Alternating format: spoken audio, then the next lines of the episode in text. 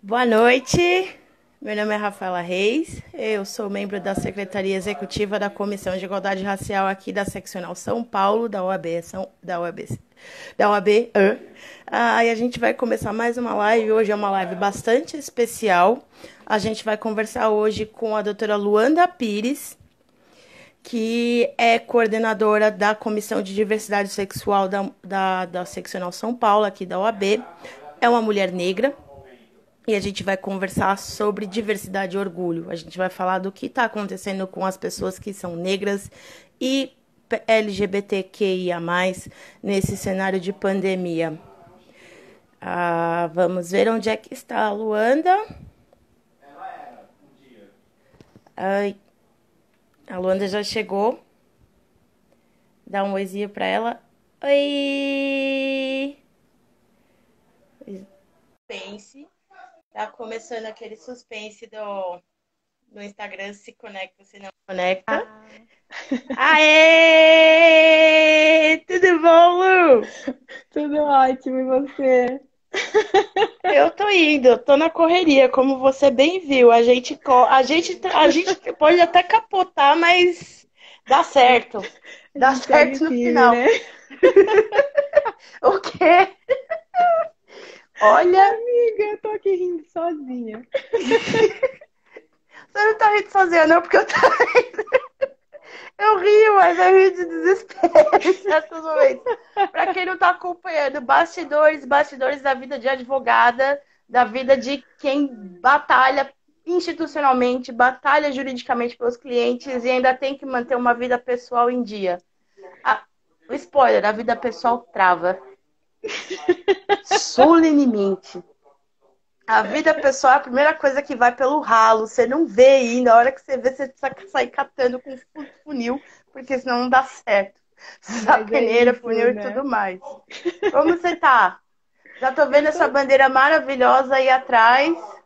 É, né, Hoje você... você veio. É, é amiga, vocês fazem live com biblioteca no fundo, né? Eu faço com a bandeira. Biblioteca querida, Bem tem um discreto. dinossauro aqui atrás, ó. Eu não falo. Aqui, ó. Dinossauro e o Darth Vader, por falta de. Maravilhosa.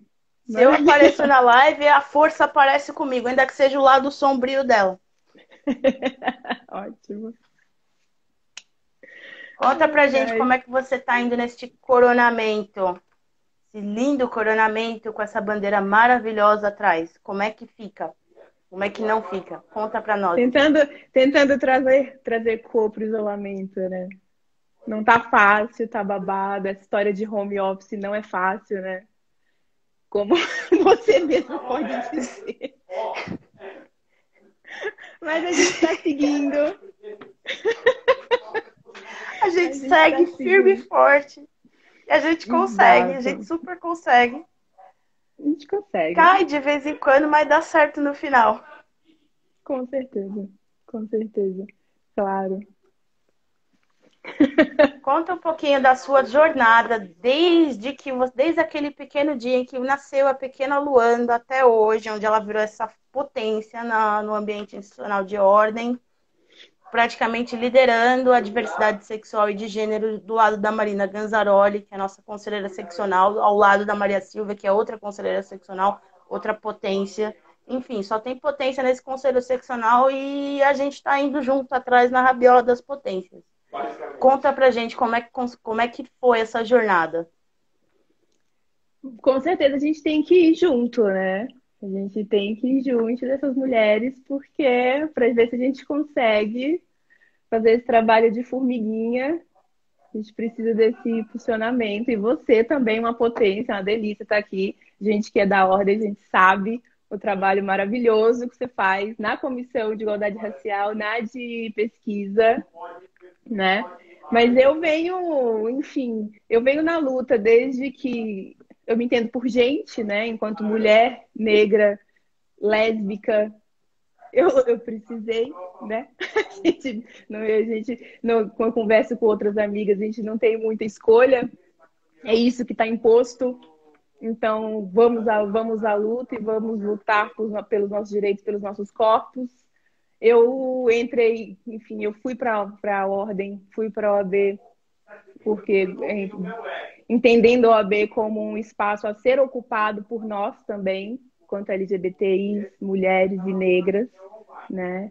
E, e é claro que o universo conspira. Encontrei Marina Ganzaroli, encontrei vocês, encontrei Cláudia Luna, encontrei todas. E desde então a gente vem fazendo esse trabalho e e conseguindo, né? O nosso trabalho não é um trabalho fácil, mas eu uhum. vejo grandes avanços aí, sabe? É uma luta, mas é uma luta que juntas vocês me dão esperança, vocês me dão força. A gente vai conseguir mudar essa estrutura, é, né? Estrutura, enfim, enquanto sociedade também, trazer alguma coisa melhor para as nossas, para as nossas corpas, para as nossas pessoas, para as nossas manas. E aí eu acho que é isso que importa no final das contas. Tomara, né? A gente briga bastante. Tomara que um dia a gente tenha paz e tenha equidade. Não é. só no nome, mas sacramentado ali, nosso lugar de direito. É nosso. Sim, a gente vai Nossa, conseguir. Nossa, fica até triste. fica até triste. Mas, cara, é, é essa solidariedade que essa coisa de a gente se sentir sozinha nos espaços e a gente vir para cá e ver que tem uma aqui que luta igual, outra que luta igual, e aí a gente vai se juntando, a gente vai somando e construindo. Isso é que dá força para a gente continuar. É uma verdade. É exatamente isso. É a verdade eu... verdadeira. Sim, com certeza. E é, eu acho que e nós todas, né, e todos que estamos há um tempo já, né, falando disso, buscando por isso. A gente está no momento, vivendo um momento muito difícil, né, enquanto sociedade, ok? O momento é muito difícil. É um momento muito importante, mas é muito difícil para a gente, né, que está nisso há muito tempo, ver que, é, ver que isso, isso tudo que está acontecendo, porque essas coisas que andam vazando aí, né, esses enfim, esses homicídios que estão acontecendo e que estão sendo vistos, estão indo para a mídia porque vazaram, porque a gente sabe que é uma realidade cotidiana da nossa população negra, LGBTI e periférica. Eu acho que depois de tanto tempo, né, depois de 155 anos nos Estados Unidos, um, Estados Unidos, um corpo negro ainda morrer pedindo por ar, por ar e pessoas brancas recriando essa cena. Não sei se você viu as imagens, você chegou a ver pessoas brancas recriando a cena. Para mim, eu é prefiro não ir. Tem, coisa, tem coisas da branquitude que eu, eu prefiro não ir. Eu fico sabendo, mas eu, eu penso, eu recobro a lucidez para não ficar cega de ódio, falando, não vou ver isso. Eu vi eu sem querer. Eu vi sem querer, porque eu também me recuso a ver. Então, assim, pra gente que fala disso há muito tempo, é, ver esse estardalhaço todo, saber que isso é cotidiano e, e agora tá, tá essa comoção porque vazou, né? Porque vazou. Então, são imagens vazadas e, enfim. Isso é cansativo, né? Eu me sinto cansada. Eu estava conversando com outras manas também, a sensação é essa, né? É triste, é, é muito triste. É, gente, depois de 132 anos da falsa abolição, a gente continua gritando que vidas negras importam, né? Para no dia a seguinte. Gente tá a gente está recitando o cão arrependido aqui. A gente está presa naquele poema do Chaves. O Chaves Exato. replicava 44 vezes. A gente está replicando aqui 132 vezes e contando 500, 700, 1.200, 900, 1.800. Ah, Sim, é o cão arrependido.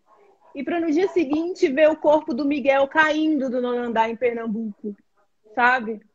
Mais uma criança, sabe, que é morta em razão do, do racismo estruturalmente estabelecido nesses territórios como o Brasil, né? Então, assim, é muito complicado, não é fácil.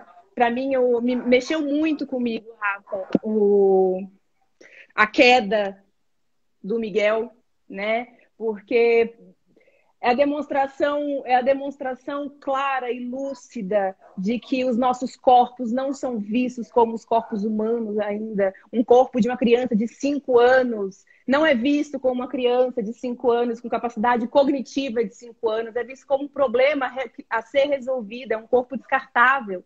Que a mãe está no térreo, aperto o nono andar para ela subir, para ela sair da minha frente, sabe? A mesma coisa do João Pedro no Rio de Janeiro. É a ratificação do racismo estrutural que a gente tem. É o colonialismo europeu, é a cultura eurocêntrica que subalterna nossos corpos e as nossas culturas. E a gente está em 2020 falando disso, né? A gente está em 2020 ainda dentro de um sistema que mata e deixa que nossos corpos morram. Todos os corpos que fogem dos padrões pré-determinados, né? Isso é muito complicado e está realmente Olha, eu sou a pessoa que eu tô sempre positiva, mas eu confesso que eu estou cansada. Eu tô hoje, hoje não. Depois dessa semana, eu tô desde, desde, desde sábado, assim, cansada. Cansada. Cansada mesmo. Eu não sei, me fala um pouco de você também, porque eu tenho conversado com as outras manas e tudo e a sensação é essa. A sensação é essa. Cara, eu nessa semana tenho sido colocada em diversas reuniões de uh, diversas reuniões institucionais, eu tenho sido colocada no lugar de raivosa. Porque eu já tenho uma eu já tenho um jeito mais que eu não eu não sou de pisar em, em ovos, não sou de fazer rodeios. Se a postura está errada, a postura está errada, eu não vou tentar suavizar, não vou pôr a fralda Pampers com cheirinho de talco. Não tem como. A gente sabe como é que fede o que a, o que a Pampers guarda. Não adianta eu colocar o cheirinho de talco para ficar bonito. Não fica bonito. Nunca fica bonito. Só para per perguntar para qualquer mãe se elas acham que elas acham na fralda bonita. Elas vão dizer que não. É meu filho, eu amo, mas o que eu acho nessa fralda é horrível. Pois é. São amigos, são colegas, gosto muito de estar com eles, mas veja bem, quando a pessoa abre a boca e fala bobagem, ela fala bobagem e meu ouvido sangra. Eu preciso preservar isso aqui, essa estrutura. Ultimamente, as pessoas têm falado mais bobagem do que o normal. Porque é uma coisa que está engraçada nesse momento. Nesse momento, nesse momento de confinamento, parece que as pessoas estão um pouco mais suscetíveis a tudo que já acontecia antes. Ai, tá tendo muito isso, tá tendo muito aquilo, vocês estão falando mais demais nisso. Ninguém tá falando demais nisso. Isso estava aí, sempre esteve aí é que agora está sendo filmado e nesse momento específico de pandemia, você não tem como trocar de canal. Tá em todo lugar. Só tem isso para falar. Então, uma pessoa é sujeita a isso, ela tem que ouvir, ela está obrigada, não tem muito o que fazer. Aí ela se irrita com isso. Aí ela começa a falar bobagens, Aí em grupos ela vai falar de meus negros, de meu movimento negro, de etc, etc, etc. E quando a gente chama atenção a isso, traz o fato de que essa é uma fala não apenas estúpida, porque você já viu algum cartório de registro de pessoas por aqui? Você já viu alguma escritura de registro de pessoa, de propriedade? Este é meu negro, esta é minha negra. Você já viu isso em São Paulo? Porque eu não vi. A pessoa fala que ela tem negros, ela fala que meus negros assim, meus negros assado. Querida, está falando bobagem. É uma bobagem, e não apenas uma bobagem, mas uma bobagem racista. Quando você fala isso, você é sempre colocado num lugar de raiva. Eu não estou com raiva. Eu estou cansada. E eu estou constatando os fatos. Eu não sou babada branquitude alheia. Eu não sou professora para ensinar como não ser racista. Não sou. Este não é um problema que foi criado por mim. Não serei eu que darei solução. Quer dar uma solução para o seu racismo? Vai estudar, porque tem gente que já se predispôs a esse trabalho. Eu não. Eu não tenho obrigação. Se quer que eu faça isso, me pague, mas me pague bem de acordo. Não me ofereça consulta da tabela de ordem, porque não vale o trabalho desfazer todos esses 300, 400, 500, 600, 700 anos aí de branquitude na, na sua pessoa. Não vale uma consulta, não vale 300 reais. E eu tô vendo que muita gente tá se sentindo nesse lugar. Tem gente que não fala porque tá cansada e já não tem mais paciência de falar. e aí é tido como muito, muito dócil. Mas a pessoa está tentando só preservar a própria saúde mental. Eu não vou falar nada, eu não vou falar dessas pessoas, não vou dizer que elas estão sendo dóceis ou que elas não estão, ou que elas estão parecidas com o presidente da Fundação Palmares. Elas estão se preservando, porque é uma coisa muito delicada. Para quem está há muito tempo sofrendo isso, não dá para a gente ficar exigindo que a pessoa esteja lá 100% militância o tempo todo. A pessoa precisa desligar um pouquinho. E sempre tem essas pessoas que ficam quietas e são tidas como dóceis por todos, e aí elas. Aí, aí as pessoas brancas grudam nessa pessoa e acabam sobrecarregando essa saúde mental. E tem outro grupo que é mais ou menos como eu, que pega e fala: hum, chega. Cancela você, cancela essa sua fala, cancela a sua existência, cancela tudo. E essas pessoas são colocadas no lugar de raiva. As pessoas brancas não estão entendendo quão chato isso é. Elas não estão entendendo que elas precisam sentar e estudar. E eu tô vendo que esse é o momento que, para a população LGBTQIA, está ficando mais tenso. Porque elas falam, elas falam tanto do racismo quanto da homofobia.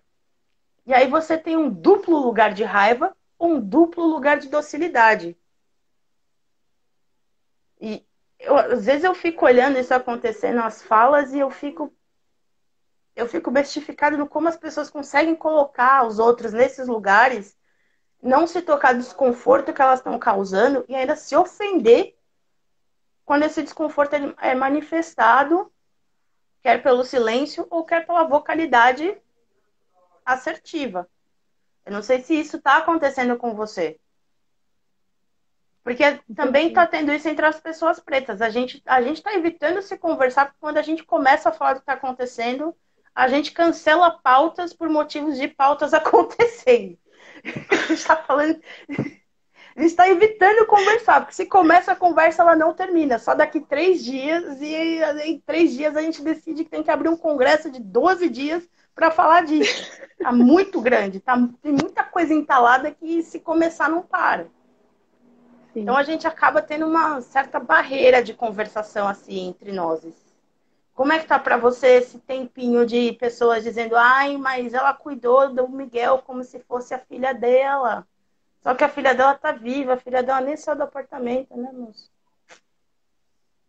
Como é que tá esse, esse tempinho? Olha, tá sendo é aquilo.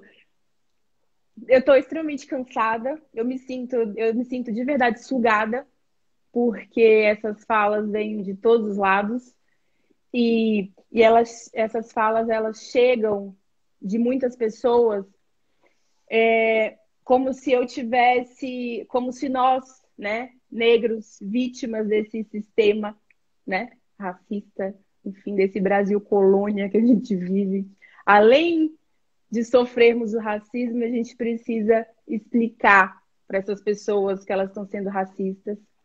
E além de explicar o que eu sinto muito, o que eu, o que eu vejo muito, é que essas pessoas esperam que a gente comemore, porque elas estão querendo entender sobre isso. Isso para mim, isso para isso para mim é isso assim para mim isso é absurdo e não é, e é uma, e é uma questão, e é recorrente. É o tempo todo, de, de uma semana para cá, chuva no WhatsApp, por exemplo, chuva de ligação, sabe? Eu tenho que comemorar é. por você agora em 2020 está querendo me ouvir sobre isso. Eu tenho que ficar feliz.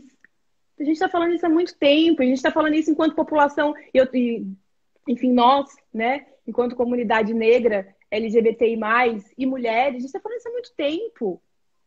E a gente continua sendo o país que uma criança morre dentro de casa brincando com um coleguinha, ele morre com sei quantos mil, com sei quantos tiros. A gente continua sendo o país em que um corpo de uma criança negra não é reconhecido como um corpo de uma criança negra.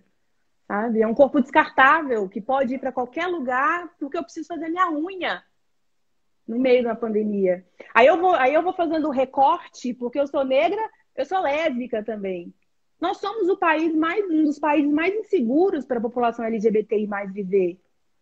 Segundo o relatório do ano passado, 329 pessoas morreram vítimas de morte violenta por razão única da homotransfobia. Eu não vou nem trazer, não, não vou nem trazer dados em relação à população, à nossa população negra, porque, sabe, é absurdo. Mas, mas a gente é o país um dos países mais inseguros para a população LGBTI mais viver. A cada 26 horas um LGBTI morre assassinado ou se suicida, e como nós do movimento dizemos, é suicidado, porque são pessoas que se matam em razão da homotransfobia institucional também, né? O que confirma o Brasil como campeão mundial também de crimes contra minorias sexuais.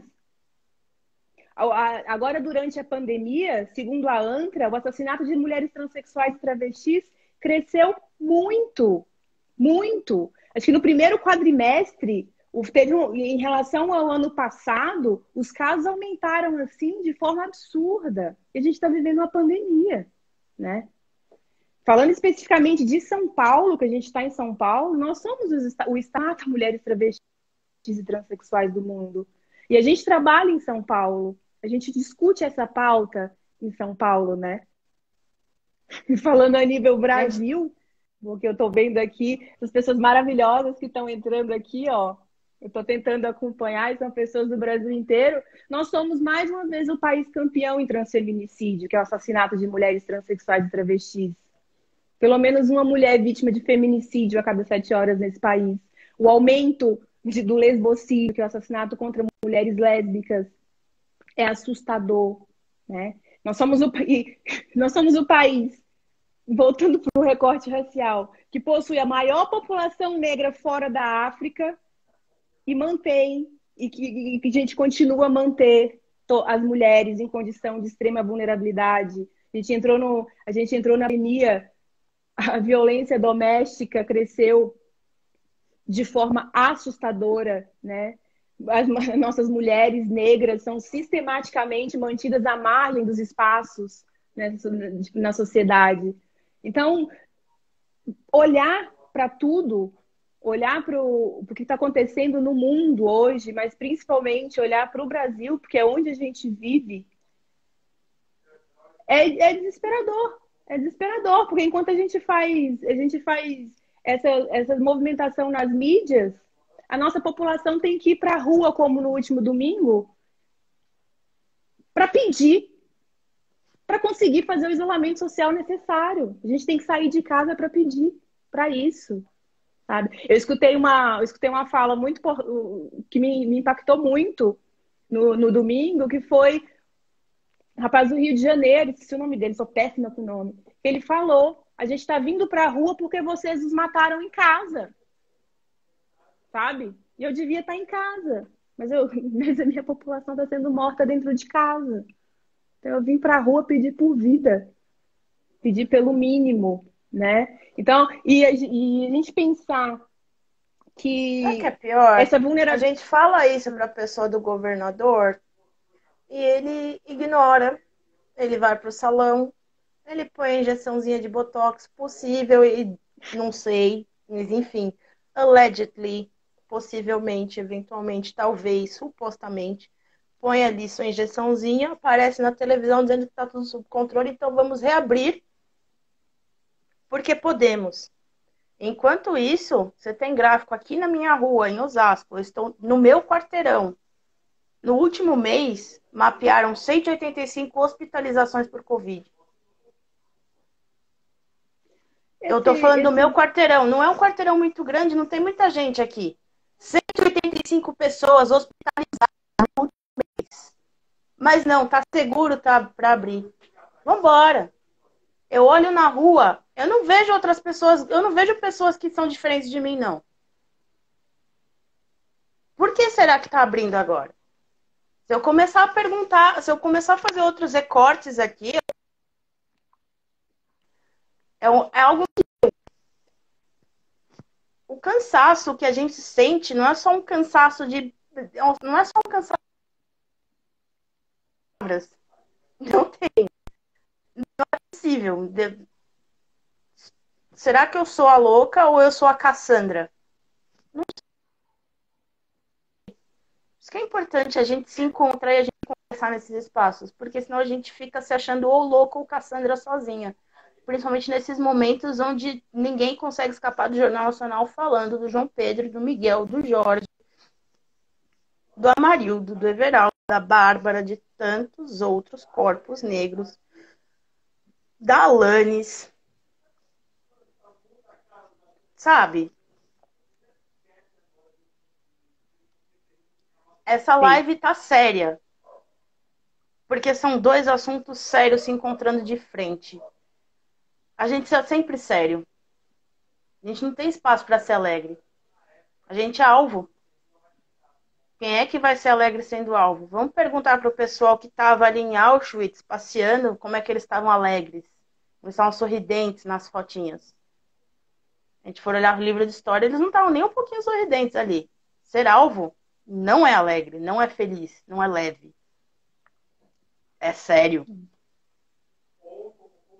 Eu não tenho nem palavras, desculpa ter te interrompido, mas você uhum. falou, você falou dessa, você falou desse negócio do Covid, realmente tem uma negligência estatal aqui, aberta, franca, mesmo por parte dos estados que se dizem responsáveis, que estão praticando isolamento. Você tem uma política assim, uma necropolítica, porque isso já virou trademark do Brasil, você tem uma necropolítica de fazer os espaços mais seguros, são mais claros.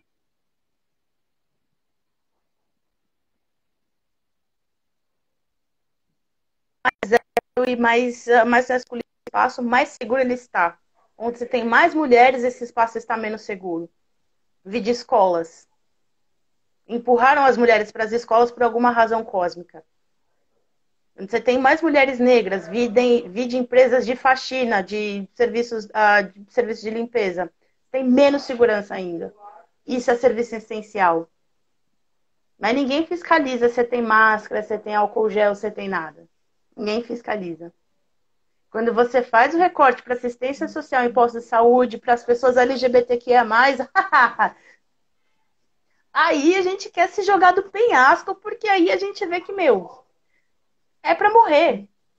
Tem um, tem, um, tem um desenho aqui, tipo, tem um desenho aqui de deixa, essa, deixa esse povo morrer. E a gente não pode fazer outra coisa senão se pôr em risco, sair de casa e gritar: por favor, eu quero viver. E a gente vai na, a gente vai na manifestação, segundo boatos, na manifestação de domingo, a polícia estava retirando o álcool gel da mão de manifestantes não foi verificado no observatório de, ah, no núcleo de, ah, no núcleo de, de observatório de, no observatório de ações emergenciais e defesa de direitos ameaçados da Comissão de Anos, isso não foi verificado. Mas foi repassado a eles essa denúncia, que tinha policial tirando o álcool gel de manifestante. Não é para eu viver, né? Não é. O que, que, a gente faz nessas horas? Não, eu... A gente precisa se abraçar uns aos outros e tentar achar o orgulho. E é um momento que a gente carece, né, desse, desse contato. É um precisa desse contato e a gente não, a gente simplesmente não pode, né, nem se permitir a esse contato. E, enfim, até porque ainda que a gente vá para manifestação ou não, a gente está ali, porque a gente foi, a gente foi uma manifestação forte, foi uma manifestação linda, porque ela foi feita, inclusive, com segurança, da nossa parte, pelo menos, né? Foi feita com segurança, seguindo os protocolos da OMS, né? E nem esse afeto a gente. Hoje a gente é capaz de trocar, sabe? Então, isso realmente é muito complicado. E essa vulnerabilidade que está exposta, né? É, que está na, que tá nas redes, que está na mídia, ela não é uma vulnerabilidade que foi que foi que, que, foi, que aconteceu por causa do isolamento social, por causa da pandemia, né? A gente precisa entender que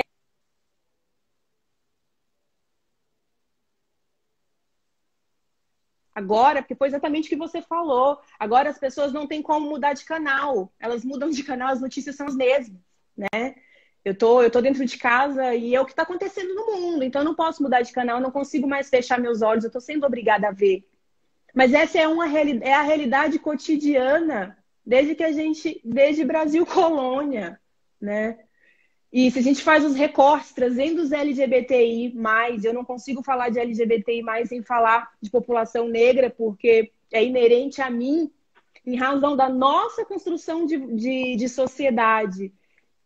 A esmagadora maioria de nós é vulnerável. A situação é pior. Nós estamos passando fome. Porque grande parte dos equipamentos que cuidam de nós e que realizam o mínimo de acolhimento não estão funcionando ou estão funcionando de maneira reduzida. Sabe? São pessoas que estão passando por necessidades básicas. Nós estamos falando, por exemplo, da população T, porque é o fronte da população LGBTI, que, né, que é a população mais vulnerabilizada, isso não tem dúvida. São, são pessoas que são expulsas de casa muito cedo, ainda aí no final da primeira infância, início de adolescência. São crianças que deixam de frequentar escolas e vão viver em situação de rua muito cedo. Então, essas pessoas hoje, que estão em situação de rua desde, desde muito cedo, e que não têm acesso ao mercado de trabalho, à educação básica, a saneamento básico, a, a nada, elas também estão, mil aspas, em isolamento social. São pessoas, 90% dessas pessoas vive, são, é, são, profissionais do sexo. E a gente está em. Elas se mantêm disso. E isolamento social são pessoas que não conseguem renda para comer. Né? Então, enquanto a, grande parte da população negra, a população LGBTI também está aí. O poder público, ele não. Agora sim, crescer. Agora sim, a gente tem um interesse maior, até porque essas, esses corpos eles deixam de ser corpos problema apenas do Estado e passam a ser problema também para a burguesia, né? Porque eles deixam de ser apenas pessoas marginalizadas vivendo em situação de rua, mas eles passam a ser, se não, se não devidamente cuidados, eles passam a ser vetores do Covid. Então as pessoas começam a olhar para esses corpos também. Por isso que a exposição aumenta um pouco. As pessoas em situação de rua hoje são vetores de Covid. Então, por isso que a gente vê, eu vi uma, uma embora muito pouco, para mim, ínfime ainda, mas eu vi uma crescente, é uma crescente ação social para cuidado dessas pessoas. Mas porque hoje elas são vetores, né? O problema é um pouco maior. Então, o Estado passou, ainda que minimamente, porque, né, pela quantidade que a gente sabe que a gente tem, infelizmente, o que o Estado faz hoje é mínimo, não supre, as pessoas começaram a olhar, a burguesia começou a olhar, a branquitude começou a olhar para esses corpos, né? E só que não supre. Da mesma forma que não supre, da mesma forma que as atitudes, do, as atitudes e ações dos movimentos sociais e atores sociais que têm se articulado, eu, inclusive, criei uma campanha para isso, porque a demanda, a demanda para a população LGBTI mais cresceu cresceu, porque o, o, o, grau de vulnerabilidade aumentou, né? Isso é legal? Ah, legal, você criou uma campanha. Não, não é legal, eu estou fazendo o que o Estado devia fazer. Eu estou agindo porque o Estado não está agindo. Quem deveria agir não está agindo, sabe?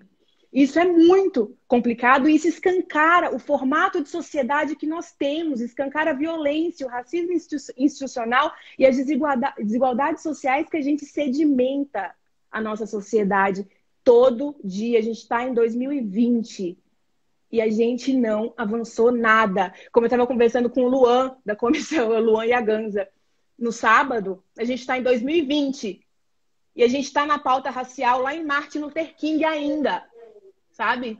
Não, a gente tá antes ainda. Tá antes. Não. A gente, a gente já tá. Amiga, a gente então sai na rua e vê corpos pendurados na árvore. A gente ainda. Não, cara, a gente ainda tá. A gente ainda. Se fosse Estados Unidos, a gente ainda tava nos quatro arcos e uma mula. Ainda tava vendo gente pendurada nas árvores. Se fosse Estados Unidos, a gente tava bem assim. A gente tá muito antes do Martin ainda. A gente precisa começar a acreditar, a gente precisa começar a pensar mais nessa parte, porque a gente fala em Martin, mas a realidade não é a do Martin. A realidade ainda é de 100 anos antes do Martin. É isso que esse é o nosso grande problema no Brasil. A gente pensa que avançou muito, mas não. Falando em avanço, fica aqui a pergunta. É, como é que, como é que a, a Comissão de Diversidade Sexual e de Gênero está conseguindo, se é que está conseguindo, eu espero que realmente esteja, porque aqui na igualdade racial a gente também está tendo alguns problemas nesse aspecto. Como é que vocês estão conseguindo fazer a cobertura da população LGBTQIA+, principalmente na, no recorte racial, considerando a vitória que se teve ali da equiparação da homofobia, equiparação entre aspas, a gente fala equiparação para mastigar um pouquinho o conceito da equiparação da homotransfobia ao racismo. Vocês estão conseguindo dar mais apoio, estão conseguindo colocar isso mais nas delegacias? Ou vocês estão enfrentando a mesma coisa que o movimento negro vem enfrentando há mais de 30 anos, que já foi para a corte internacional, que já teve trocentas mil condenações para o Brasil e o Brasil finge que não é com ele? É, desde o reconhecimento da homotransfobia né, como uma discriminação racista e B, da história do movimento negro, saber da história da lei da, antirracismo, saber como essa lei é aplicada no Brasil, a gente já esperava que o panorama que a gente ia encontrar. É, a gente tá, a gente acompanha, né, enquanto comissão, chegam alguns casos para a gente, a gente enfim, faz o que faz o que tem que fazer, dando as orientações e encaminhando para os órgãos competentes, mas a aplicabilidade ainda é difícil. A gente não, né? Se só pensar, é o que você falou, só pensar na lei antirracismo, que a idade que ela tem a gente ainda não consegue aplicar, você imagina a homotransfobia, que é uma decisão de 2019, né? A criminalização da homotransfobia. Ai, eu, eu, ainda, eu ainda pedi um alento, pedi uma coisa aqui com o meu coração se alegrar um pouquinho, você vai. Não. A vontade de chorar que a gente tem. A vontade de chorar que a gente tem é tanta que a gente precisa mergulhar na caneca mágica aqui. Não, mas a gente tá. A gente, eu acho que é isso, né? A gente. Eu, eu, a, gente a gente não perde a esperança, até porque a gente não tem o direito de perder a esperança enquanto corpos negros e LGBTI+. Né? A gente está falando de direito à vida, a gente está falando de direitos fundamentais, a gente está lutando por pessoas para elas fazerem um xixi no banheiro adequado, né? A gente está a gente está lutando por esse tipo de direito. Então a gente não tem direito de não lutar, sabe? Mas a aplicabilidade da homotransfobia ainda é dificultosa. A gente está com problema nas delegacias, porque a gente não consegue lavrar os boletins de ocorrência de forma correta, né? A gente não consegue. Então, a gente, enquanto comissão, a gente está articulando com os órgãos competentes, com o CNJ, para ver se a gente, para a gente, enfim, se emite alguma coisa, algum comunicado, alguma resolução, uma resolução nesse sentido.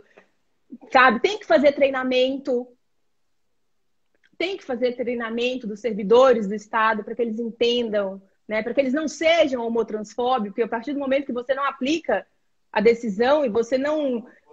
A pessoa chega na delegacia falando, né, falando que sofreu e você não reconhece aquilo, a pessoa tem que. Sabe, isso é homotransfobia. Então a gente tem que ter esse treinamento.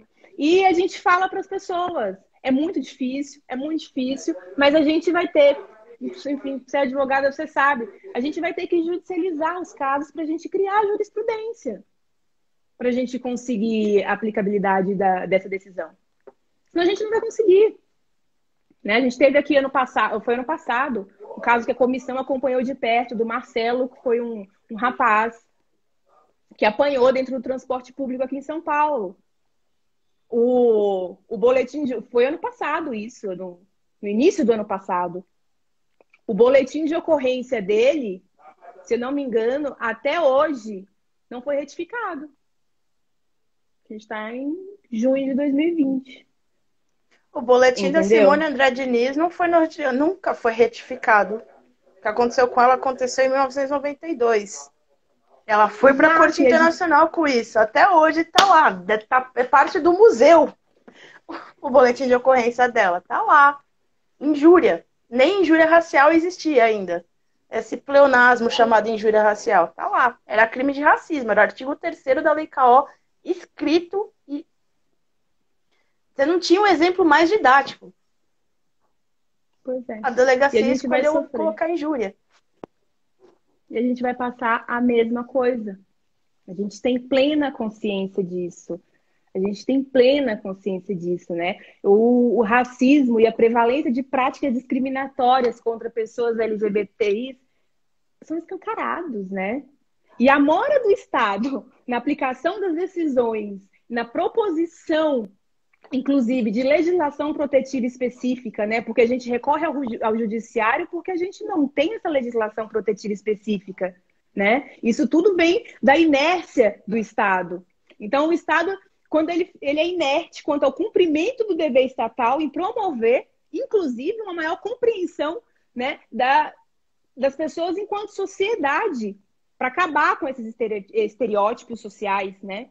Porque, esse, porque essa questão, inclusive com, enfim, que a gente tem aí de Estado hoje, representante de Estado hoje, contribui ativamente para a permanência dessas discriminações LGBTfóbicas, raciais, de gênero, né? E e a consequência disso é a desumanização dos nossos corpos. É a desumanização dos nossos corpos. Então, assim, a gente não tem, a gente não tem um Estado para atuar. Né? A gente que sai, a gente que trabalha com, com minoria, mil aspas para minoria, porque enquanto pessoas negras nós somos 56% da população, enquanto 56%. mulheres. Enquanto... Tá, é, tá pequeno minoria... esse 56%, né? Oi, minoria! É, 56% né? de vocês do mundo. Nossa, tá pequena pra gente. Tá... Que pois triste. É. Vamos ficar aqui na nossa minoria. Vamos ficar aqui, minoria, entendeu? Pra gente que trabalha com essas minorias, a gente vê, né, a mora, o, o quão genocida é a mora do Estado, né? Porque, porque o impacto é esse. O impacto é direto é... e mata, né? E extermina os nossos corpos. Mas é muito bom, a gente precisa entender também, Rafa, acho muito, eu acho que o momento que a gente está vivendo é um momento de muita reflexão para nós que trabalhamos com minorias. É um momento extremamente cansativo, sim. É um momento dolorido, sim. Não porque porque porque é mais do mesmo, é falar mais do mesmo, é ter que comemorar pelo mínimo de avanço, é, é ver que o trabalho é realmente um trabalho de formiguinha. Mas a gente, enquanto sociedade, a gente precisa entender que a luta contra a homotransfobia, a luta, a luta contra o racismo é parte essencial da batalha por direitos humanos, é parte essencial para é, a batalha, para a construção de uma sociedade livre, justa e segura para todos nós. Nós que tanto, né, nós enquanto brasileiros, que tanto, tanto reclamamos da, enfim, de segurança, que o Estado. A gente precisa entender que essa luta antirracista ela é branca, que o racismo é o problema, do, do branco, é um problema criado pelo branco, pela branquitude. Então é a luta de vocês, brancos, não sou eu, não é a Rafa, não somos nós, enquanto população negra, que temos que lutar contra o racismo. Então vocês reconheçam-se racistas e vamos seguir em frente, vamos trabalhar. Reconheçam-se reconheçam enquanto pessoas homotransfóbicas e vamos trabalhar. O reconhecimento é o primeiro ponto, é o primeiro passo. Se a gente não se reconhece enquanto preconceituoso, racista, né, machista, a gente não vai caminhar para lugar nenhum. A gente precisa aproveitar esse momento, porque realmente é um momento onde muitas coisas estão sendo expostas, né? E tem muita gente que antes, em razão da construção social, em razão da sociedade colônia que a gente vive, não olhava para isso e hoje está tá abrindo, está expandindo esse olhar. Então vamos, vamos olhar e vamos a partir disso nos reconhecer, porque não é, não é. E aí eu tô falando, não é uma avaliação que deve ser feita. Não vou olhar, ah, será que eu sou racista? Ah, será que eu sou homotransfóbico? Ah, será que eu sou machista? Não. Você vai olhar no espelho e vai falar assim: eu sou machista, eu sou homotransfóbico, eu sou racista. A partir daqui, a gente segue. Porque se a gente não fizer isso, se a gente não fizer isso, a gente não vai para lugar nenhum. E se a gente tentar maquiar essa autoavaliação, a gente não vai para lugar nenhum também. Nossos corpos, corpos de pessoas que não tem nada a ver com isso, que não tem culpa desse racismo, que não tem culpa dessa homotransfobia, que não tem culpa do machismo, machismo continuarão a morrer. Entendeu? Então não adianta colocar a rede social lá com a telinha preta, se não fizer essa, esse auto, não é né? autoavaliação, né? é auto-reconhecimento. É. A gente tem que fazer esse auto, é o momento de todos nós, enquanto sociedade, fazermos esse hum. auto-reconhecimento para a gente conseguir evoluir. E evoluir, a gente sabe aqui que essa evolução, ela é mínima. A gente vai dar um passo de formiguinha, mas a gente precisa dar esse passo, porque a gente está em 2020 e esqueletado e vivendo como em 1800 ainda, né? Às vezes eu fico procurando o retrato da Rainha Vitória. Onde a gente está? Procurar a Rainha Vitória. Aliás, falando nisso, até me deu um nó assim na garganta, porque a gente foi testemunha de uma série de manifestações essa semana de gente que eu sou antirracista. Você rola a tela assim para baixo. Dali seis meses você vê a pessoa dando risada da cabeleira do Zezé, eu luto contra a homofobia. E você vê ali, dali seis meses, seis meses atrás, a pessoa tava dando risada do. como é que chama o, o personagem de novela? Tizil. Uf, Tizil o nome. Como é que. A, a Lázara fez essa pergunta no chat, você tava falando disso, eu tava começando a me coçar aqui de ódio. Como é que a hum. gente lida? Porque a gente está, querida, a gente está em papel institucional, a gente não, não consegue lutar só contra o Estado, a gente tem que educar as pessoas. Sim. A gente não é paga para ser professora, mas está aqui fazendo o magistério que a mãe não fez, que o pai não fez, que a sociedade não fez, porque a sociedade não quer fazer. Como é que a gente lida com as pessoas que se dizem super anti-homotransfóbicas, super antirracistas, super não machistas, mas aí elas vão lá e te cutuca. É, você só é assim porque você não viu o que de bengala ainda, né? Eu fico imaginando a pessoa olhando pra sua cara e me falando uma dessa. Olha o tamanho dessa raquete. A pessoa não tem medo de morrer, né? A pessoa não tem amor a nenhum a vida olhando para uma Luanda Pires e falando uma coisa dessas. Ela não olha o tamanho da mão da menina. Não olha. Como é, como é que a gente lida com pessoas assim? Porque, para mim, pelo menos, elas estão surgindo aos borbotões. A gente teve um caso na igualdade racial essa semana de um advogado que foi encontrado em Guarulhos com um perfil maravilhoso, só que não. E para todas as pessoas que comentaram ali explicando, ainda que racionalmente que a conduta dele era completamente cancelada pelo universo, para cada um ele foi respondendo com uma ameaça no privado. Eu fui uma dessas. Achei uma maravilha. Printei, inclusive vai ficar aqui para posteridade. Uma hora que eu me irritar, vou jogar esse print no, vou jogar esse print no público. Vai ser engraçado. Quero ver ele desfazer esse print. Como é que você está lidando com isso? Como é que você, no seu papel institucional, lida com isso? Não dá para pegar, usar essa raquete de mão que você tem e apresentar para a orelha do ser humano que fala essa bobagem, mas que posa em público de super para fintech, super evoluído, super desconstruidaço.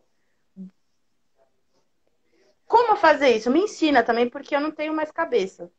É por isso Amiga. que as pessoas me chamam de doida, porque eu não tenho cabeça. A pessoa começa já volta. Dali mesmo ela volta. Como faz?